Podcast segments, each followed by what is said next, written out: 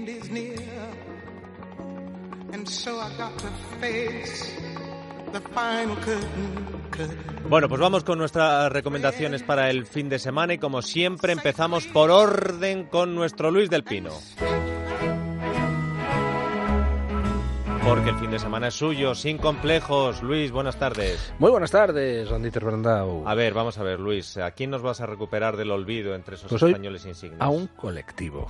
Los ingenieros de telecomunicaciones españoles, hombre. Mírale. Se cumple este año. el corazoncito ingeniero Claro que que sí, usted ahí claro que sí. Este año se cumple, eh, se cumplió en octubre, el 20 de octubre creo, el quincuagésimo aniversario, 50 aniversario de la creación la, de la primera definición de una red de datos en Estados Unidos. Bueno, pues lo que poca gente sabe es que eh, en aquella época, estamos hablando de postrimerías del franquismo, pues España eh, fue uno de los primeros países que fue en la estela de los Estados Unidos creando una red de datos, una red de transmisión de datos en, eh, llamada Red Española de Transmisión de Datos, RETD, y que durante aproximadamente 15 años España estuvo entre los países pioneros del mundo dentro de ese campo. De hecho, una de las primeras redes X25, que es el antecesor eh, de las redes Internet, por lo menos en todo el ámbito europeo, se desarrolló en España en 1978, creo recordar, y se llamaba aquella red el sistema Tesis, que recibió ese nombre por las tres empresas que lo desarrollaron, Telefónica, Secoinsa y Sitre. Esas tres empresas desarrollaron aquel sistema que fue un sistema pionero a nivel mundial. Creo que el que dirigía el equipo de trabajo era Antonio Golderos. Y bueno, pues durante todo ese tiempo España, lejos de ser un páramo tecnológico, era uno de los países más avanzados a nivel mundial, cosa que muy ¿Qué poquita cosas? gente sabe. Bueno, muy poquita. Tú y los que estaban en el tesis. en el ajo.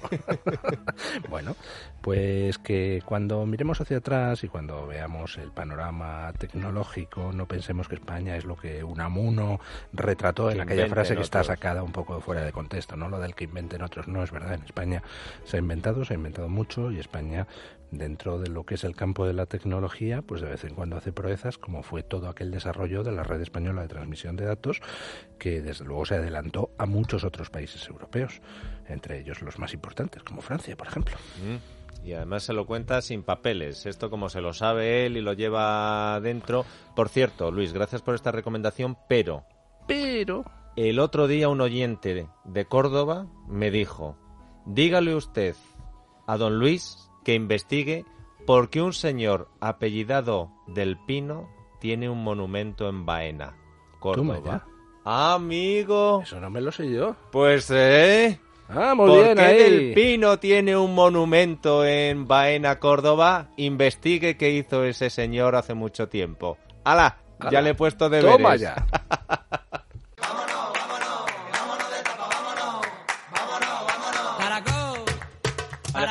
Buenas tardes. ¿Qué tal? Muy buenas tardes. ¿Dónde nos lleva usted de tapas hoy? Pues fíjate, nos vamos a Santander. Oh, hombre, muy bien, Santander, sí señor. Cantabria, Sí. de Santander que la verdad es que hemos estado Sí. en muy- en muy menos- pocas menos de lo que se ocasiones. merece. y Santander, vayas donde vayas, está sensacional, Sí, sensacional. Pero es que Te el diría que Cantabria, casi Cantabria, vayas donde vayas. la ¿eh? verdad es que es una maravilla Cantabria. Sí. Pero una maravilla, me gusta todo. Me gusta Santander y me gusta todo, sí. Poco se vende, pero tampoco hay que vender mucho más porque También se vende verdad, solo. también Porque fíjate, vamos a hablar de un local que alguno, vamos, el Sí, pero propietario... es que Revillo últimamente se vende, digo últimamente, los últimos cinco años anchoas. se vende más a sí mismo que a Cantabria. Yo Pero creo que no hace ningún favor a la imagen de Cantabria, pero ¿qué le vamos a hacer?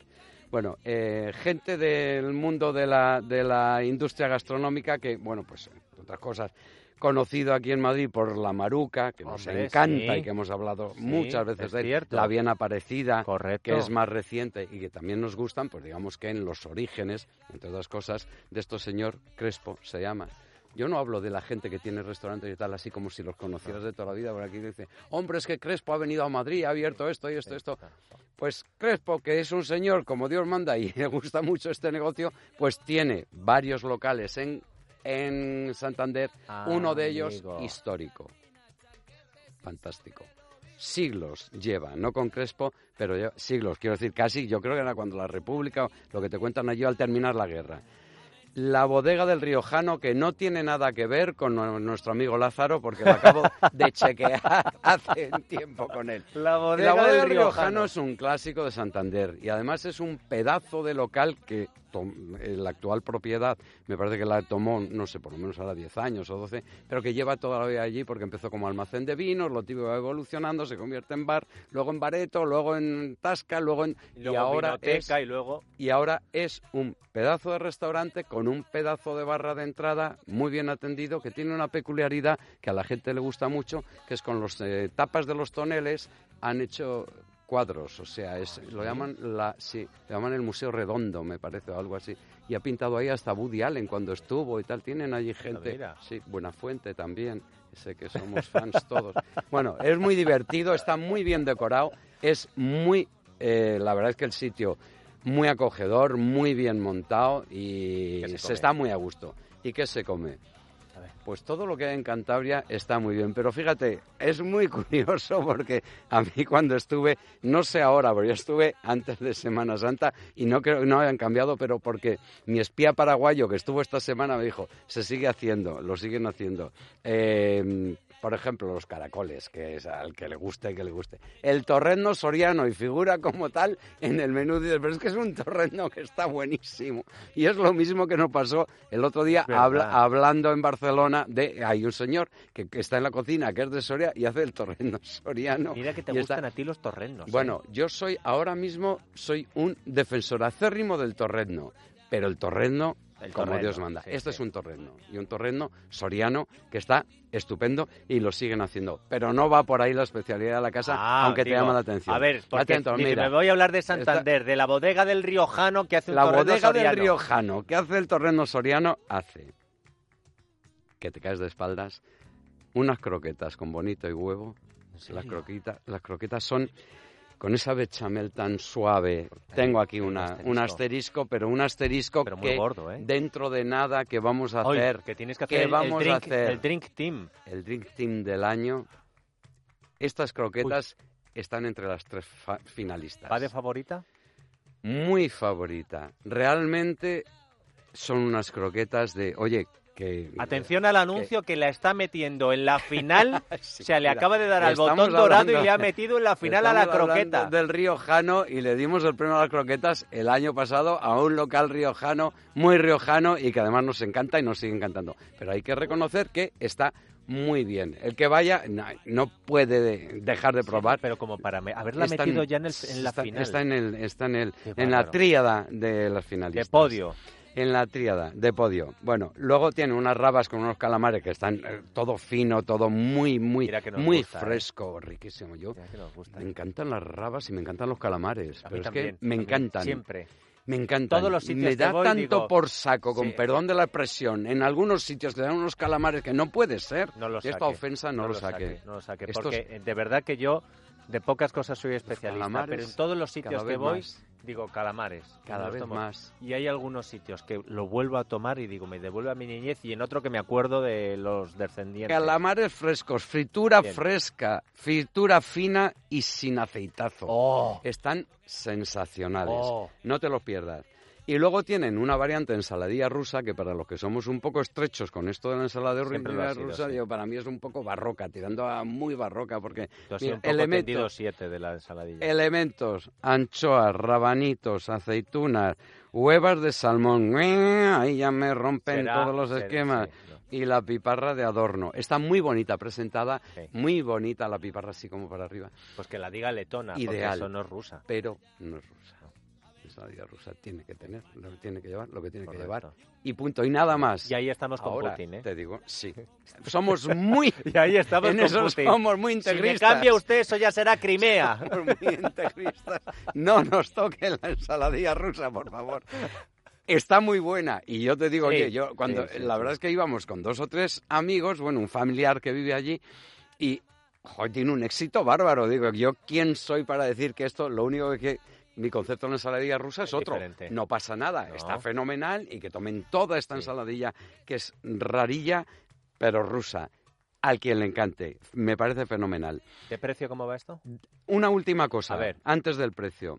Tiene una tortilla que hacen por la noche, la tortilla que es mm, de patatas con cebolla con salsa de callos. La salsa de callos te la ponen al momento de servir. Y la, y la tortilla está posando por la noche, que también está de buena. Pero qué buena está. Eso es, eso es curro, ¿eh? Eso Es curro, mucho curro, muy bien, muy delicada, muy bien hecha y la verdad es que a mí la tortilla también me gusta reposada. ¿Qué le vamos a hacer? Hay gente que le gusta, oye, la variante Betanzos, Sí, está- sí. que es recién hecha, liquidita y tal, la tienes que tomar en el momento. Me gusta también. También me gusta.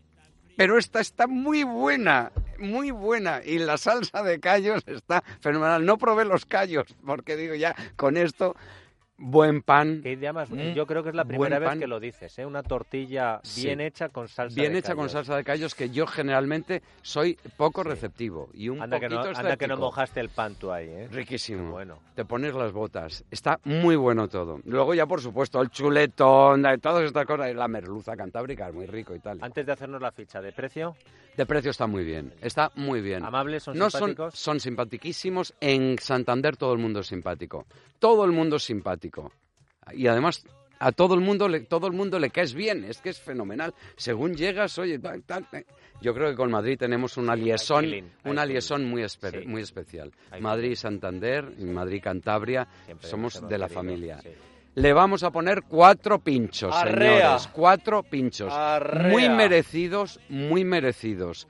Y ya de la croqueta hablaremos Puede haber noticias. como típico. Hablaremos del gobierno, hablaremos de la croqueta en próximas ediciones de las barras de vara. Que no se lo pierdan. Dirección. Bodega del Riojano, en la calle Río de la Pila, número 5, Santander, Cantabria.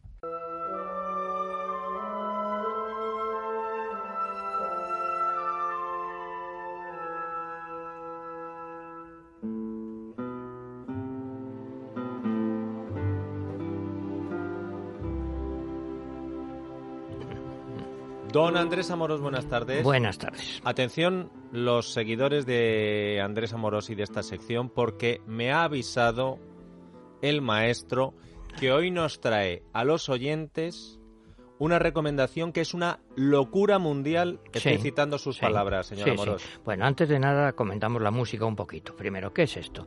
Mira, esto es de Joaquín Rodrigo. Por supuesto, Rodrigo es el autor del concierto de Aranjuez.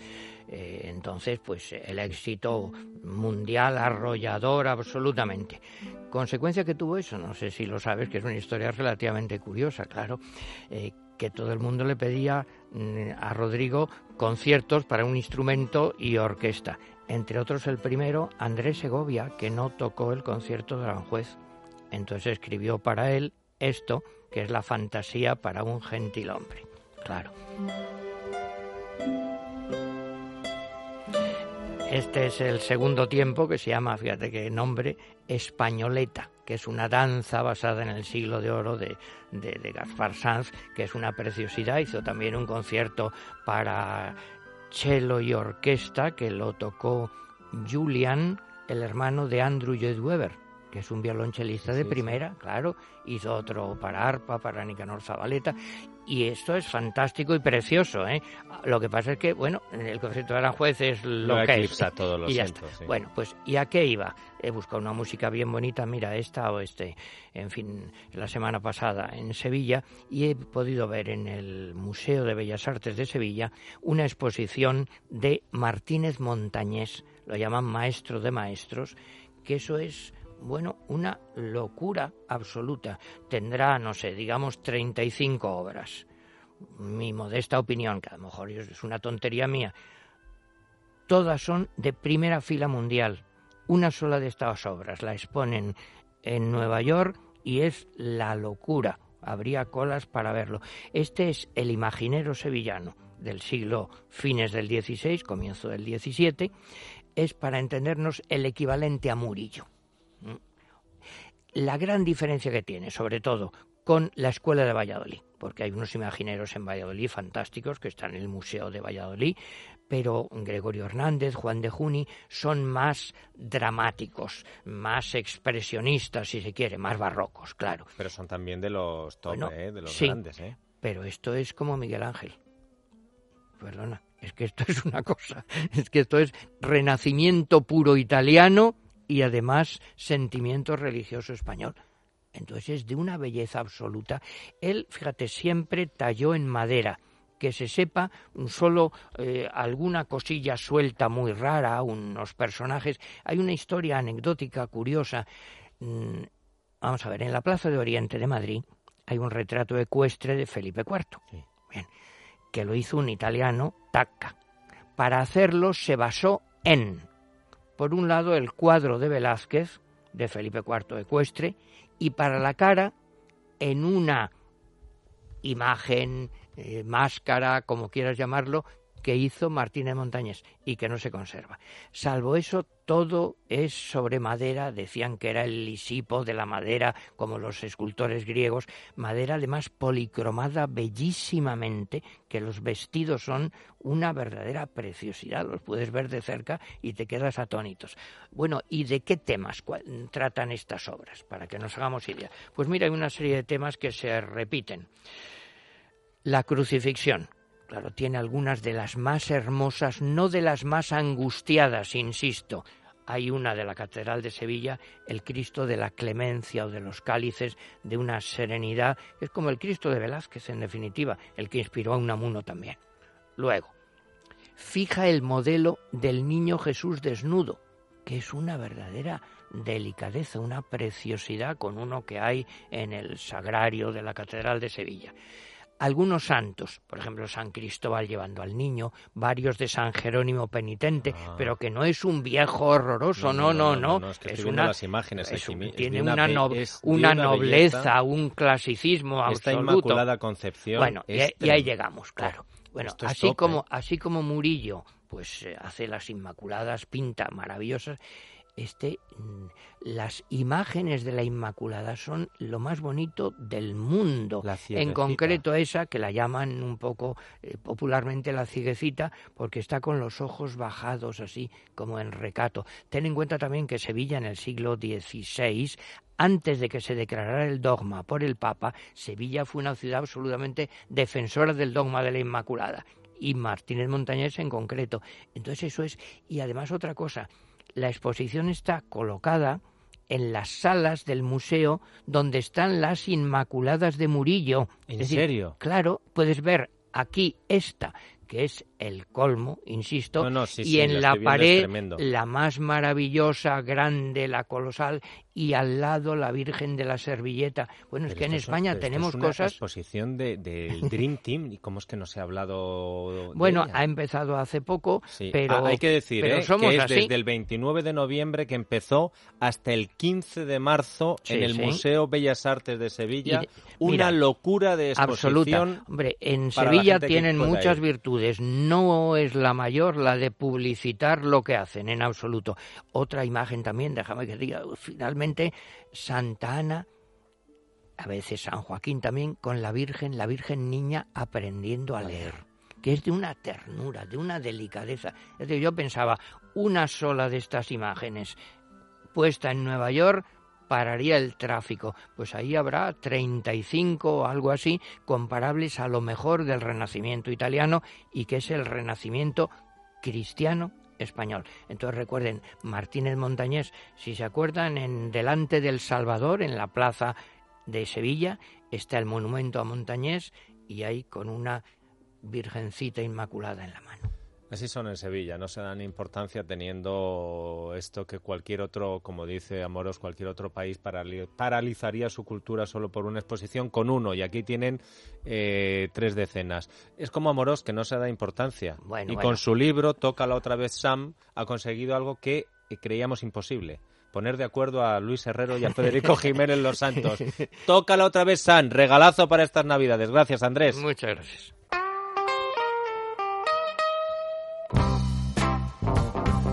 Carmelo Jordá, buenas tardes. Muy buenas tardes. Llévanos de viaje, Carmelo. Nos vamos, ¿qué te parece ir a la capital del mundo? ¿Qué me dices? ¿A Nueva York o qué? A Washington. Ah. la capital política del mundo, Ah, vamos bueno, a hablar. bueno. Nueva York es la mejor ciudad del mundo, pero Washington, que está muy cerquita, bueno, tampoco tan cerquita, pero bueno, puede ser un complemento para un viaje a, a Nueva York. Y de hecho yo creo que es como la conocemos la mayor parte de los que de los españoles que viajamos allí, que hay excursiones pues, bastante bien montadas de un día. Eh, yo creo que vale la pena más de un día. Porque no me lo esperaba, pero me gustó bastante. Pero así que por lo menos dedicarle un dos, tres días y poder hacerlo todo con más calma y poder visitar un poco mejor los museos. Pero bueno, esa excursión de un día hasta ahí, la verdad es que vale la pena y es muy interesante.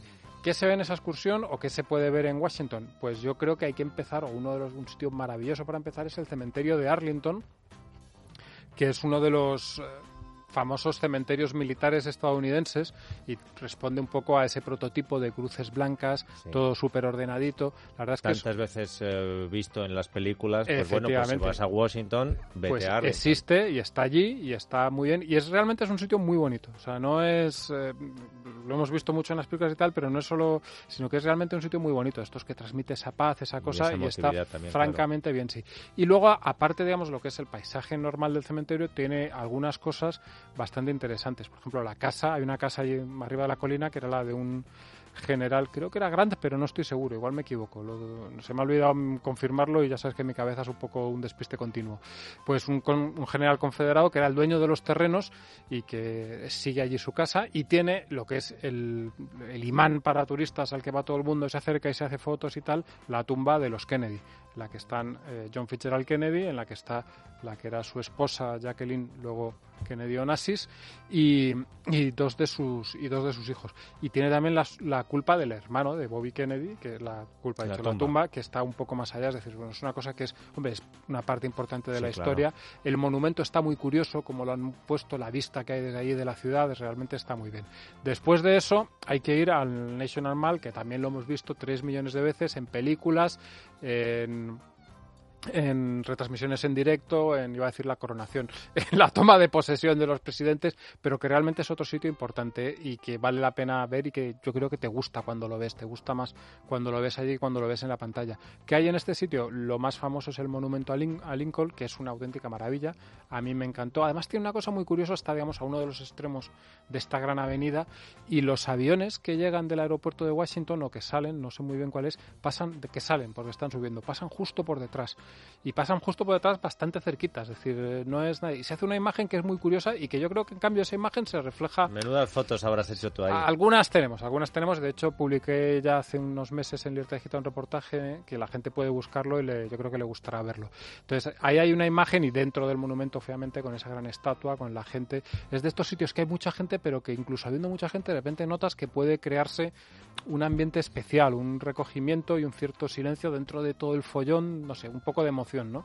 Es una cosa bastante especial. Y justo a los lados de este gran monumento a Lincoln están dos monumentos que yo creo que vale la pena muchísimo ver, que es el monumento a la guerra de Corea y el monumento a la guerra del Vietnam. Son parecidos pero distintos. Y en el monumento a la guerra de Corea hay una cosa que a mí me hay unas estatuas de unos soldados representando cómo iban por Corea y una frase que hay ahí puesta que a mí me encanta y estoy seguro que también te va a gustar, que es freedom is not free. Es decir, la libertad no es gratis.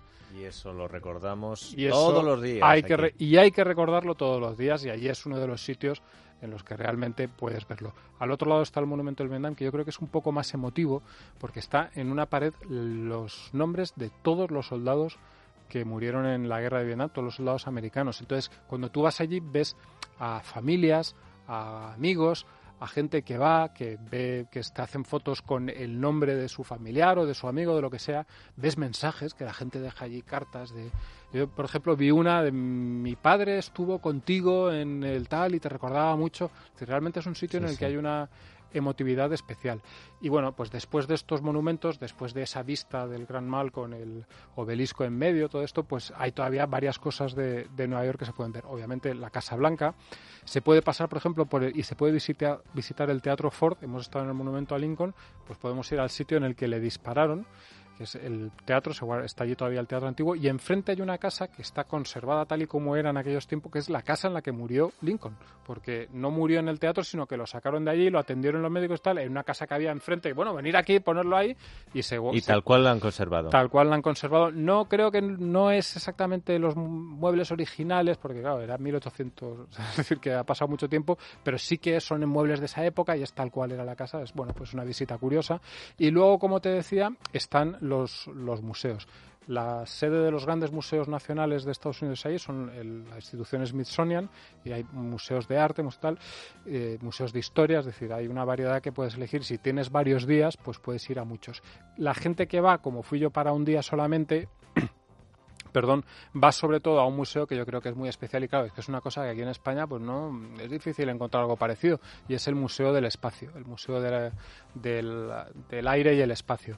Y en ese museo pues hay cosas del espacio, puedes tocar literalmente un trozo de la luna, que oye, es una cosa así que hagas todas las semanas. Te hay una plaquita en la que puedes pasar el dedito, es decir, he tocado una piedra lunar.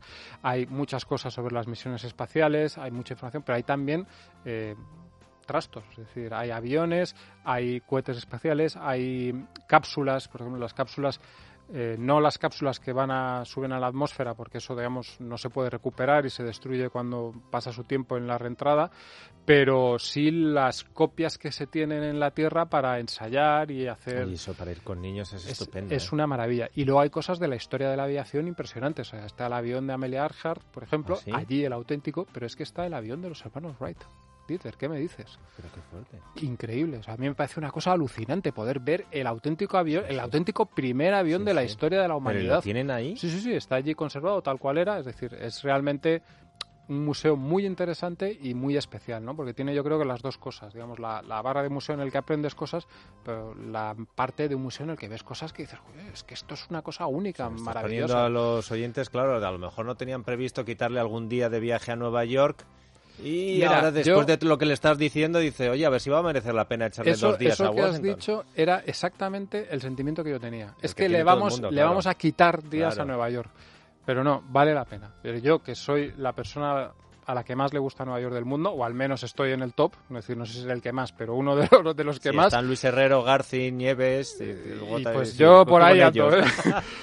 Pero de verdad que yo creo que sí que vale la pena, es una ciudad mucho más interesante de lo que podríamos pensar a priori y hay muchas cosas que ver. Carmelo, lo has hecho fantástico, como siempre. Por lo menos hemos viajado gracias. contigo. A lo mejor lo no nos podemos trata. dar el gustazo, pero ya contigo hemos estado un ratito Pero tú por lo allí. dejas ahí en la memoria, ya vendrá un momento en el que puedas. Gracias, Carmelo.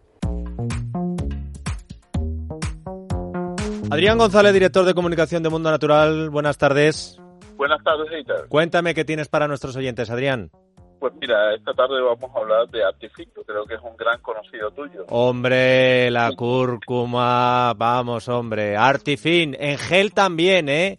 En Eh, gel eh, también, tema, Adrián. tema, Claro, claro, claro. Sí, para esas personas que están débiles del estómago, esas personas que están polimedicados, que muchas veces eh, dice un- una pastilla más, una cápsula más, que sepan que también hay Artifin en, cre- en crema y que el Artifin es el mejor aliado para las articulaciones porque puede engrosar el cartílago.